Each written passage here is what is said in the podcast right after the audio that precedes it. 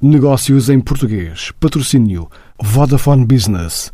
Porque um negócio não se faz só de negócios. A Luz ao cresceu mesmo em tempos de pandemia e perspectiva crescer mais ainda no próximo ano. A empresa não parou durante o confinamento e, após o impacto inicial, viu as exportações continuarem a crescer em mercados como Alemanha, Reino Unido e França. Só de janeiro a agosto, as vendas ao exterior subiram mais de 2%. Agora tem novas perspectivas de negócio após a participação em mais uma Fruit Attraction de Madrid, que se estreou em formato 100% digital, como revela o presidente do Conselho de Administração, Luís Pinheiro. Com uma área cultivada acima dos 400 hectares, a Luzão Morango concentra a sua produção principalmente no sudoeste alentejano, na região de Odmira, mas também no Algarve e no Ribatejo. É a partir destes territórios que os pequenos frutos nacionais ganham o seu sabor característico e seguem depois para toda a Europa. Somos uma grande exportadora. Vendemos mais de 98% um, dos nossos frutos ao exterior, sobretudo para os mercados alemão, do Reino Unido, França, Espanha e países nórdicos. Esta já era uma realidade muito concreta antes da crise sanitária, visto que o cariz exportador está na nossa gênese e não sofreu grandes alterações neste último ano. Os produtores de Branco conseguiram fazer frente ao cenário difícil e manter a rota de crescimento. Mesmo apesar das novas exigências nas condições de trabalho, como por exemplo distanciamento social, a reforço de normas de limpeza e higiene, que levaram, por exemplo, ao aumento de custos de produção e logística, isto só foi possível porque não só os consumidores europeus, em tempos tão desafiantes, continuaram a confiar na qualidade e segurança alimentar dos pequenos produtos portugueses, mas também porque os nossos produtores assumiram riscos e custos e conseguiram agilizar processos para responder à procura.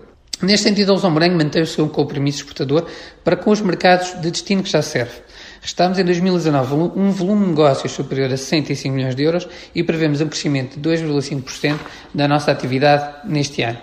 Uma previsão que, atendendo aos tempos que vivemos, dá conta da capacidade de superação dos nossos produtores e do setor no geral.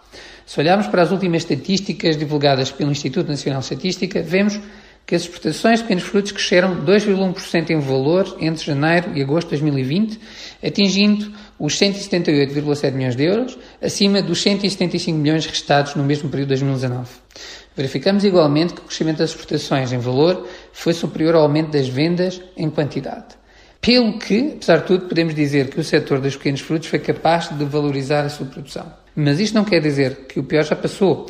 Continuamos naturalmente expectantes face aos desafios imprevisíveis do futuro. O ano 2021 continuará a exigir grandes desafios por parte dos nossos produtores e do setor. Estimamos um crescimento cauteloso da nossa atividade na ordem dos 5%. Por isso, no Zão Morango entendemos que não podemos parar e foi por isso que estivemos presentes na Fruta Attraction de Madrid, uma das maiores feiras internacionais do setor nas frutas e legumes e que decorreu num formato 100% digital. Tivemos um contacto com potenciais clientes, de diversos mercados e fazemos um balanço muito positivo desta participação.